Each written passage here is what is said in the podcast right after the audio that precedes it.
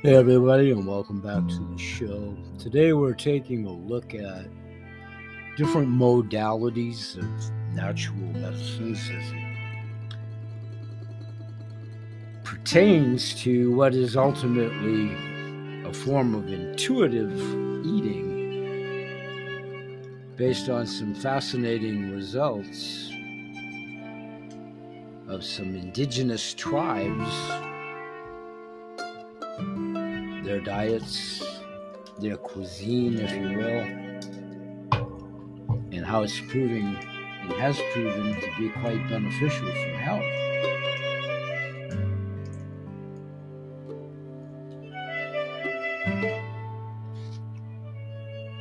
One such tribe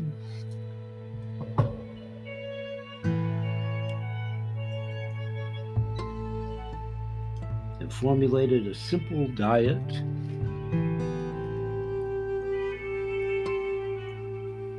composed primarily of beans and corn, which provided a high intake of complex carbohydrate and is low in fat and cholesterol, of the Terra Humara Indians. Their diet was found to be generally of high nutritional quality and would, by all criteria, be considered antiatherogenic.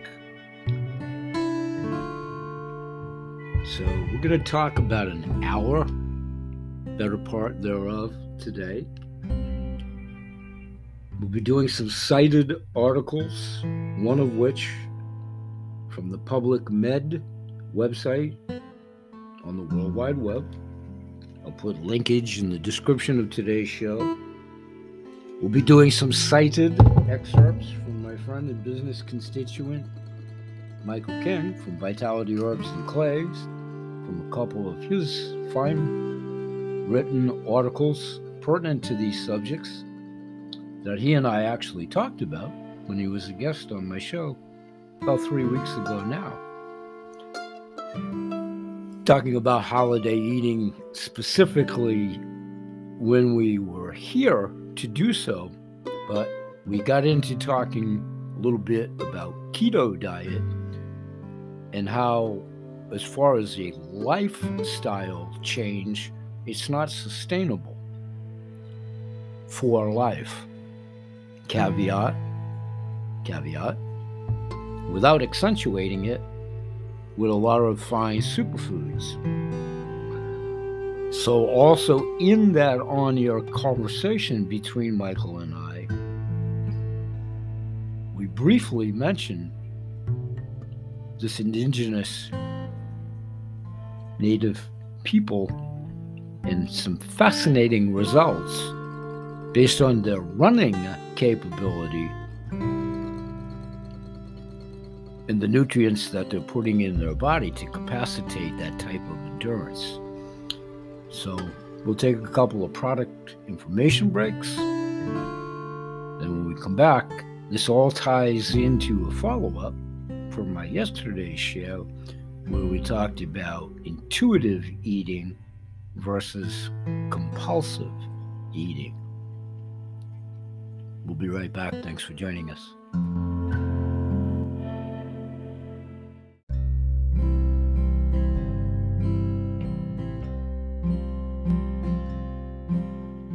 Thanks everybody for coming back and joining us today. And let's pick it up where we left off in the intro of today's show, I want to continue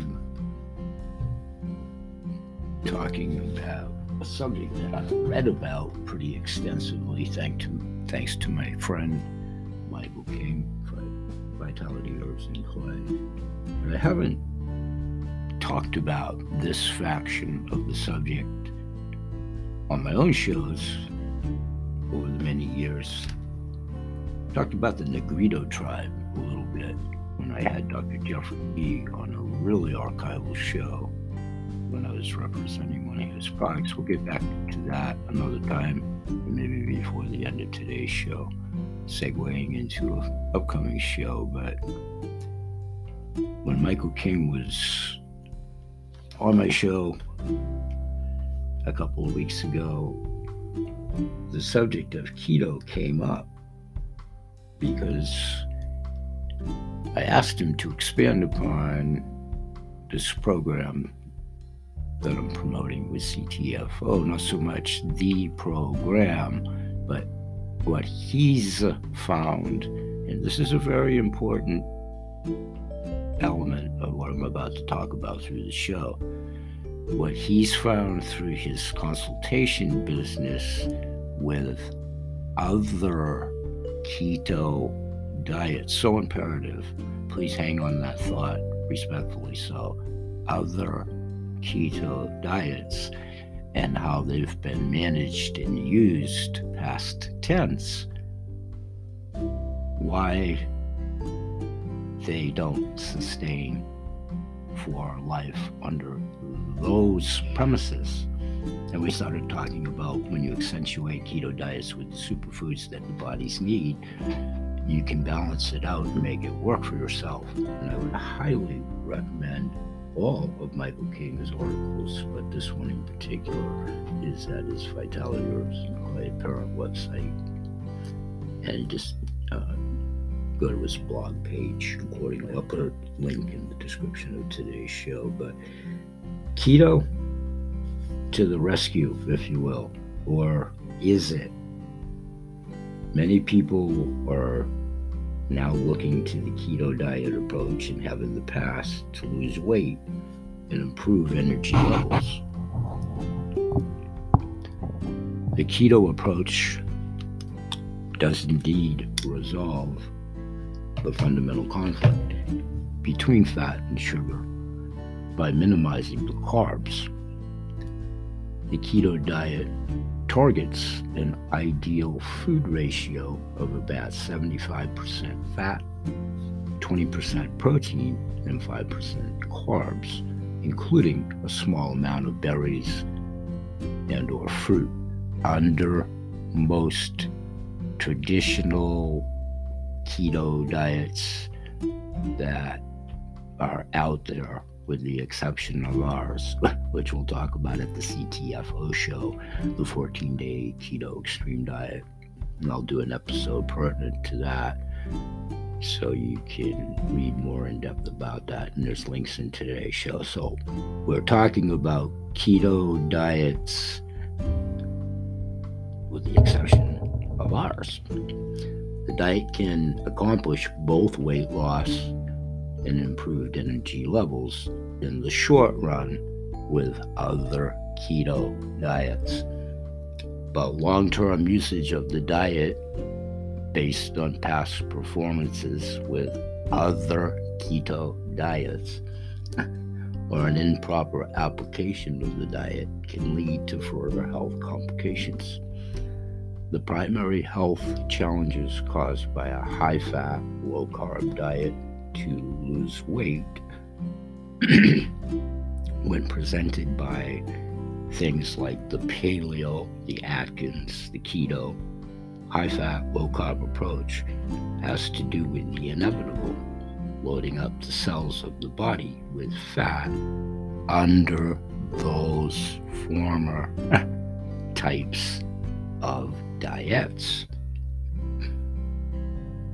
making it impossible for sugars to be assimilated at the cellular level. And anything needs to be processed to have a nutritive value at the cellular level food, vitamins, water.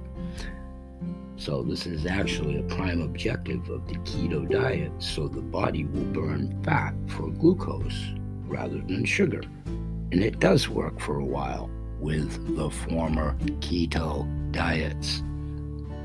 Until the second biggest challenge to those keto approaches inevitably shows up nutritional deficiencies caused by the lack of starches, fruits, greens, and superfoods in the diet. The last two are easily resolved by simply increasing them to a sufficient level while on keto. We'll discuss that when we take another break momentarily. I want to try to keep these segments on meter to keep us within the hour.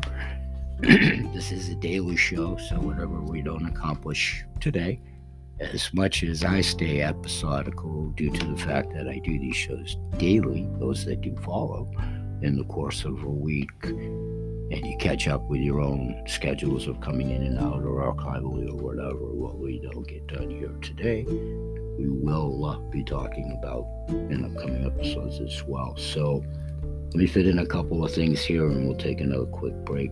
Nutritional deficiencies are central to excessive weight as well as excessively low weight. So if you're obese or skinny mini or somewhere's in between, it's kind of applicable under the same premise. Stay with me, we'll clarify as we move forward. Nutritional deficiencies, as I say, are also central to excessive weight as well as excessively low weight. It's the obsession, um, excuse me, it's the obsession of getting on the revolving maze of any diet, and that in and of itself isn't applicable to how you manifest any diet to give it the opportunity to avail their optimum results, which keto diet can, and ours does, because of Coach Adam Levitt, who we'll talk about at CTFO, and making sure that the said recipes do come under this umbrella. I'm coming in on the backside of that suggestion with intensifying sea greens, algae, sea vegetation, and so forth. So, the third reason that a keto diet can lead to serious health challenges past tense when not properly administered, not properly adhered to, and not properly doing the balance that's still necessitated with those other forms of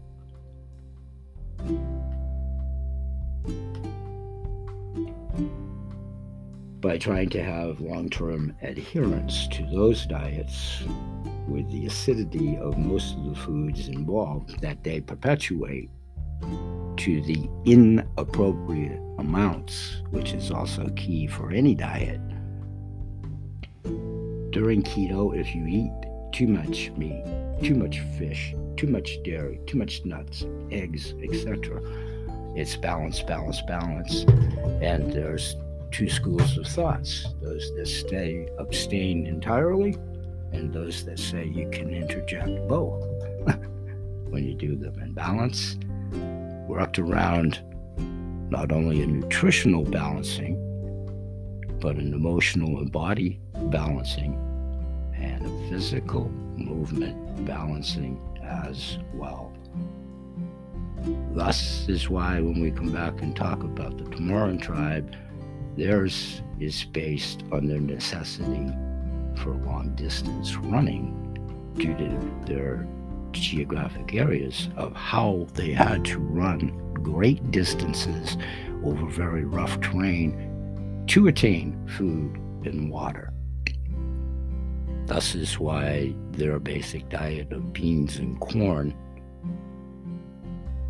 was healthfully and is healthfully burned. We'll be right back. Thanks for joining us.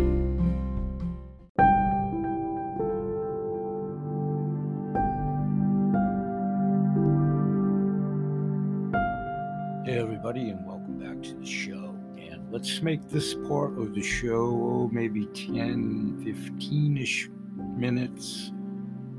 And we'll make this like the next to the last segment of today's show because I want to get to the Tamaran Indians for sure in today's show. And their fascinating, fascinating history.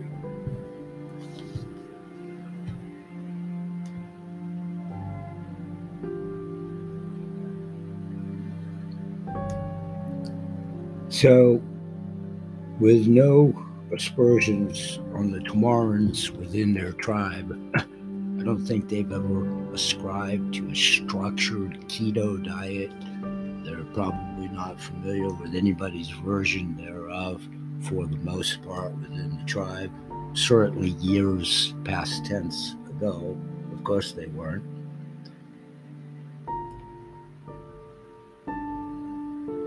So when Michael King was on my show, he writes extensively and he's done a lot of research on the tribe itself.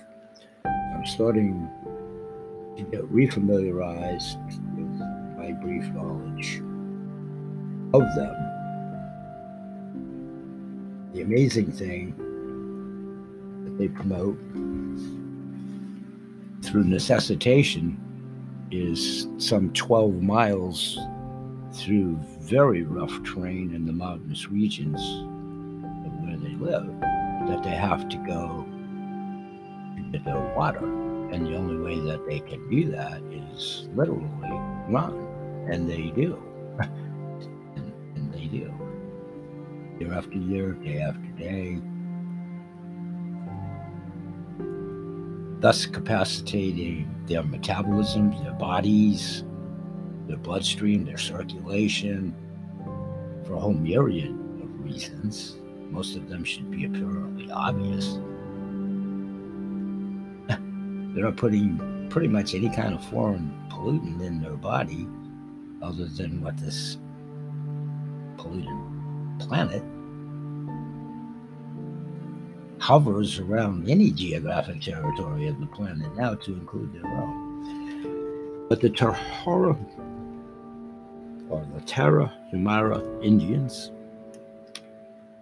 are the non-westernized Tamara Indians who run 50 to 100 miles a day, maintain their energy and health on a diet that is approximately 12% fat. They have outperformed the paleo, the keto, the vegetarian, the vegan, and raw food athletes they have no coronary diseases. That would be zero within the long history of their people, of their culture, of their civilization. That would be zero history of coronary disease. Their animal consumption is less than 5% of their diet typically as a ceremonial event unique to their tribe and beliefs and culture, and certainly not as a staple of their diet. Their main diet is 85% starchy carbs, consisting primarily of beans, wild greens, ground corn, squash, chili peppers, going to do another whole show on chili peppers and why they're so good alone in and of themselves for the body. But here, moving on, pinole, we'll expand upon that time permitting here. That word is spelled P I N O L E. Again, you can reference Michael King's direct article. Well, a lot of this is there for sure at vitalityherbsandclay.com backslash blogs. And again, that link is in the description of today's show. Continuing here, in chia seeds, the right ones, the right source, those that aren't already rancid. You see, quality and sources of foods are almost always the biggest culprit, not necessarily low nutritional value of foods in and of themselves. when they're allowed to persevere. Ingredients, that is. So in 1993, three Tarahumara Indians were invited to the Leadville 100 mile race. That would be 100 mile race. So that would be like five times any marathon that we all admire That would be a 100 mile. I can't say that enough. race, and here's the terrain high in the Colorado mountains. The first place winner of that race was Victoriano, a 55 year old Tarahumara. The second and fifth place winners were Cirildo and Manuel Luna. The other two Tara Humaras in the same event. The following year, seven more Tahara, Tara Humaras, and pardon my pronunciation, I'm sure I'm butchering it, spelled T A R A H U M A R A S, Tara Humaras, were invited to the Leadville 100, taking seven of the top 11 places in the 100 mile marathon. Seven out of the 11. I'll say it again seven out of the 11 places, including first place. Unfortunately, the Tarahumaras were no longer invited to the Leadville 100. I'll let you all determine your versions of that. Hmm, I query. Isn't that interesting? Partly because they typically ran in sandals rather than the Nike footwear, and partly because it was obvious they would dominate all future races. Doesn't that sound so familiar? Perhaps regardless of the sport or sporting event,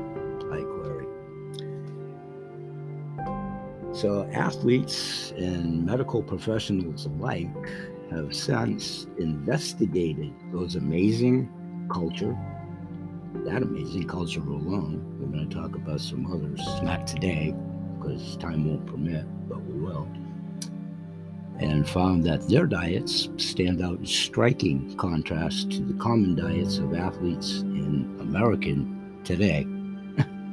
so, even the athletes' diets, in most cases, are still not the correct choices. So, in Michael King's opinion, as the author of this article, and I concur, but it's his opinion through, I don't know, 40 years of consultation experience and having his own company, an amazing life story of health of his own, and helping tens of thousands of clients. Pretty much knows from where he speaks, but in his opinion, their example was closer to the true amounts of fats and protein needed by the human body to obtain the greatest levels of physical endurance during extreme athletic performance and an indication of what kind of diet might best suit the non athletes as well. Okay, let's shorten this break, and when we come back, I'll segue into talking about another amazing indigenous culture, the South American Tisimane, spelled T S I M A N E. And that probably for sure would end our segment today when we come back after another informational break. We'll get into that, talk probably for another 10 minutes or so today, and we'll certainly talk about all of the above in upcoming archive shows as well. We'll be right back. Thanks for joining us. We'll be right back.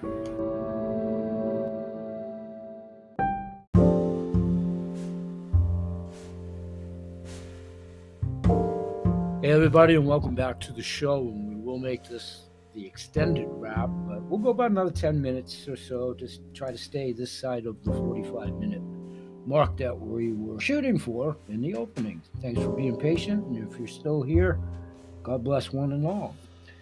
So I think what might be a good segue into the next show, and we can talk about it for oh, nine minutes or so would be other indigenous tribes and their medicines, diets, histrionics through their great cultures over centuries in some cases. how they don't have the maladies of certainly the Western society, for sure, pretty much for the obvious reasons. And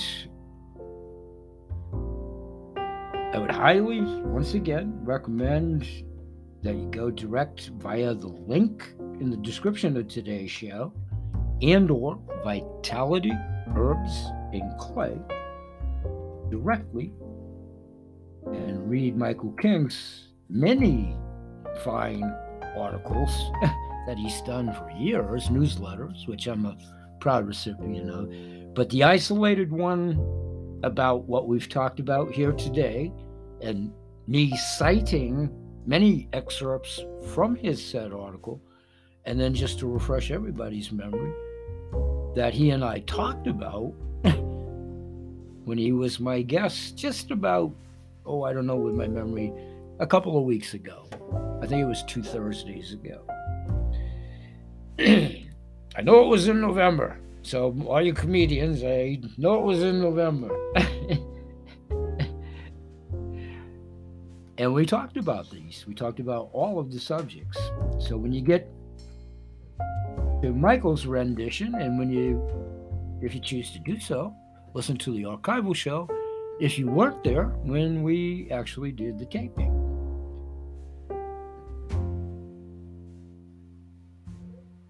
And on the air in that show, we talked about keto diets. I mentioned them here. Now, the broad base statement, which has been true for most keto diets is right on the money, both with Michael's experiences, his own clientele, his opinion, and his history, which is well entrenched. Now, caveat the CTFO extreme shake version of the keto diet does promote accentuating through recipes, adding fine ingredients to make it more sustainable for a longer duration of time. I would never promote anybody's keto diet if you're 19 and you want to live to be a ripe old man and a woman and go strictly keto for 40, 50 years, but that would be my advice as a non practitioner still. But this again all intertwines with how I lost 50 pounds 10 years ago, how I've maintained and sustained keeping it off, and how I've been on Extreme Shake since day one of its release with CTFO. So I'm obviously a proponent of the product and products plural. I'm a client of all of them. They're they're in my body. They're in my belly.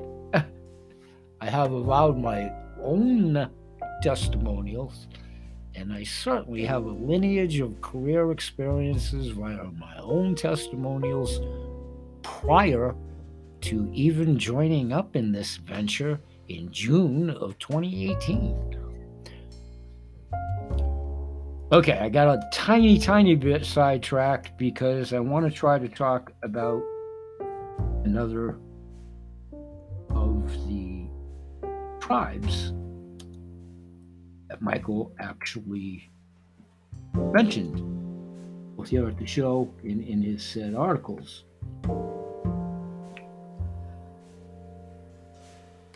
And I'm trying to get to his article right now so I can continue to try to excerpt from his article and then I'll expand upon it tomorrow. And you know how the machines love to do the spinning wheel? I was trying to buy the proverbial airtime. Here we are. Thanks for being patient.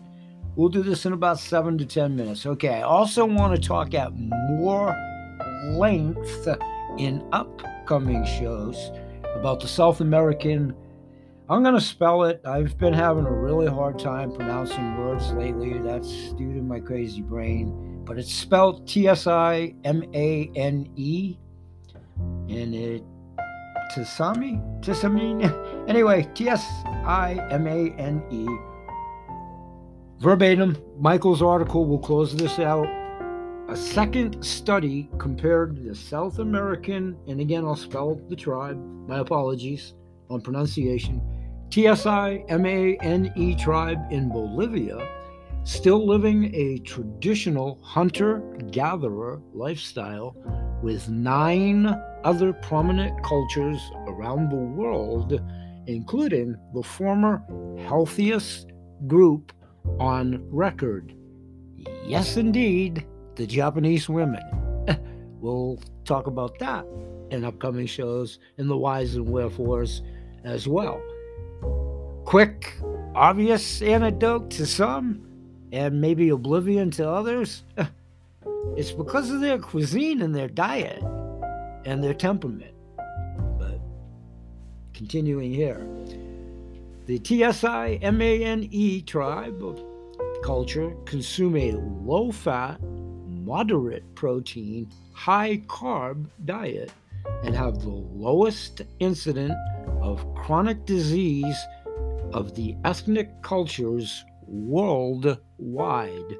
Of the 10 that were actually studied in this said study, they have extremely active lifestyles. They hunt and fish, they grow or wildcraft their own carbohydrates in the form of rice, plantain, manioc, spelled M A N I O C, and corn. They also gather wild nuts and fruits. Their findings were summarized in a metadata study by the Department of Human Biology. Again, I'm going to spell because I've been struggling with pronunciations, so it is spelled M A A S T R I C H T University in the Netherlands. Observations made by Kaplan and et al., quotation number 27 Again, I'll give you the link in the description of today's show. And one more time, you can find this at vitalityherbsandclay.com backslash blog. Continuing verbatim, who studied the Tsimane population in South America are of great interest in this respect.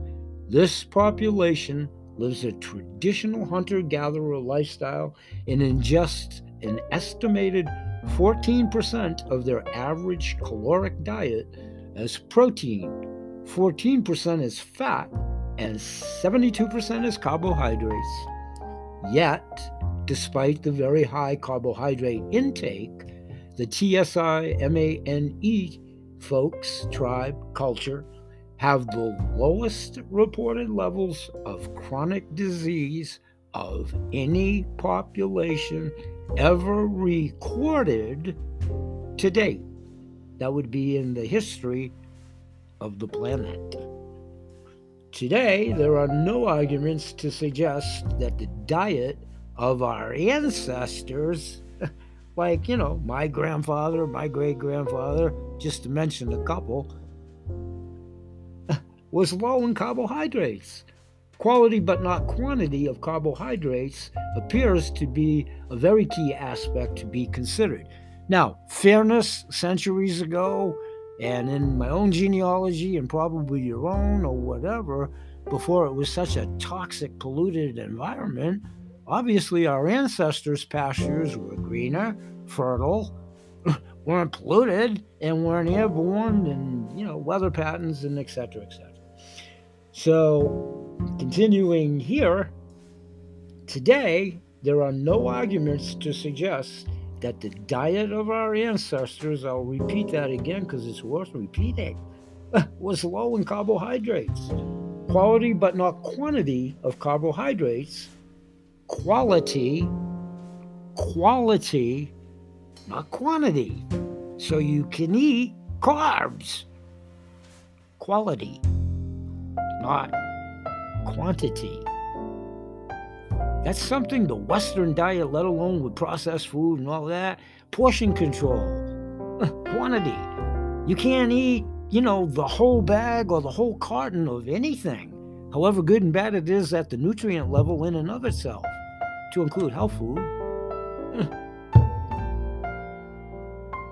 All right, we'll also talk about the Kitavans, spelled K I T A V A N S, of the Trobriand, spelled T R O B R I A N D Islands, of Papua, spelled P A P U A, definitely New Guinea. In tomorrow's show, quick synopsis here to stay with the theme of natural diets here before we do close out. Quickly, the macronutrient composition of the indigenous spelt K I T A V A N diet on one of the spelt T R O B R A B R I A N D islands of spelt P A P U A New Guinea was estimated at 21% of total calories from fat and 17% derived from saturated fat mostly from coconuts, 10% from protein, and 69% from carbohydrates. A Swedish researcher, spelt S T A F F A N, I would say Stefan, but spelt accordingly. I would say last name's pronounced Lindenberg, spelt L I N D E B E R G, studied the inhabitants of spelt K I T A V A, he found no evidence that sudden cardiac death, stroke, and exertion related chest pain ever, that would be like ever and ever and never and never, like it never has occurred in that culture of K I T A V A due to the centuries of their diet, traditions, etc. We're not talking about a reduced rate of cardio conditions like in all of the high fat studies that leave 3% or more of the population with coronary heart disease, including many other so called weight loss products and ingredients. Yep, proven fact too. through research, of course, not speculation. Research documented a 0% rate of coronary conditions as a result of a high starchy carb diet with fruit at 69% and a moderately low fat consumption of vegetable saturated fat of mostly coconuts, 17% animal protein slightly lower than the tissamine, you know, whatever, spelled T S I M A N E culture, which was 14%, and slightly higher than the Tara Humara tribe that we talked about earlier, spelled T A R A H U M A R A, 5%, coming in at about 10%. So the Kitavans are traditional farmers their dietary staples are tubers, yam, sweet potatoes, and taro, fruit, fish, and coconut. They don't consume dairy products, period, alcohol, period, coffee, period, tea, period. Western foods make up less than 1% of their diet so their intake of oils, margarines, cereals, sugar is virtually negligible. Their activity level is only slightly higher than in Western populations. While the three above examples of indigenous cultures enjoy far greater health than the industrialized world, it is worthy in transparency, balance, and being fair on all analogies to keep these two things in mind.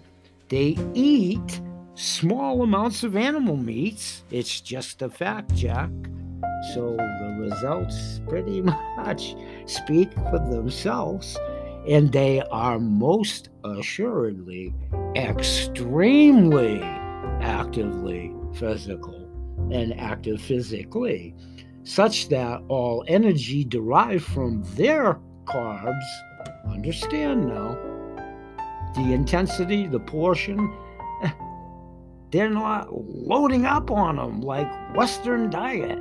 And they're not couch potatoes and sedentary. They don't even know what obesity means. So, unlike the typical sedentary lifestyle of the average American, for sure, thus is why we have the highest obesity rate, you really don't have to go to an Ivy League school or be a doctor to come up with that consensus. And I'm still neither an Ivy League graduate or a doctor. And no aspersions on my friends at either institution. I'm just saying. Mr. Spock.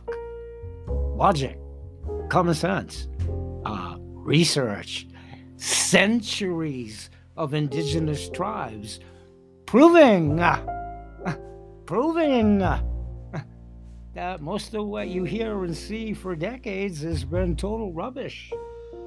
So, what impact does meat itself have in the formation of more serious or chronic health conditions? The Tarahumara, the Tsimane, and the Kitavan societies are physically active enough to burn up practically everything they consume, especially if the portions of something detrimental are small enough or infrequent. So, the following studies regarding the impact of meat on the human body is general, is mitigated by their active lifestyles. But what will be of extreme interest to those of us that do not spend most of our days performing strenuous activities, with some exceptions, of course. Are there gym rats everywhere? Of course, but they're not obese. So here's one study, and we will close it for today. Noted by UC Davis Integrative Medicine, still a pretty renowned facility as far as anything that I know about, and know anymore, but their record kind of speaks for itself. Oh, by the way, Dr. Jeffrey Lee was graduate of. Another prospective study examined 17,000 people who had been followed for 12 years. They found an 8% increase in the risk of diabetes for every 50 grams of daily meat consumption. That would be a 12 year study, not a 12 minute study. Note that one chicken breast, bone, and skin removed is 172 grams. Another study referenced by the same UC Davis source, spearheaded by Roseanne Oliveira, accidentally discovered a shocking revelation during a controlled diet experiment with lean diabetic men on insulin. In another study, participants were asked to eat a high carbohydrate, high fiber diet in quantities high enough that they did not lose weight. That was to assess the benefits of a plant based diet via vis a vis diabetes reversal independent of weight loss. Plant based diet will make you lose weight healthfully each and every day long. If administered properly under the guise of a practitioner that believes in the Hippocratic Oath. The results were starting overall incidence and insulin requirements were cut by 60% and 50% of the subjects, some of whom had taken insulin for decades, were able to get off the insulin altogether. And these remarkable changes did not happen over months, but just 16 short days. We'll end the show right there for today. We'll continue picking up on documented, cited, research that, as of the close of this show, is available via the links on the World Wide Web as we speak.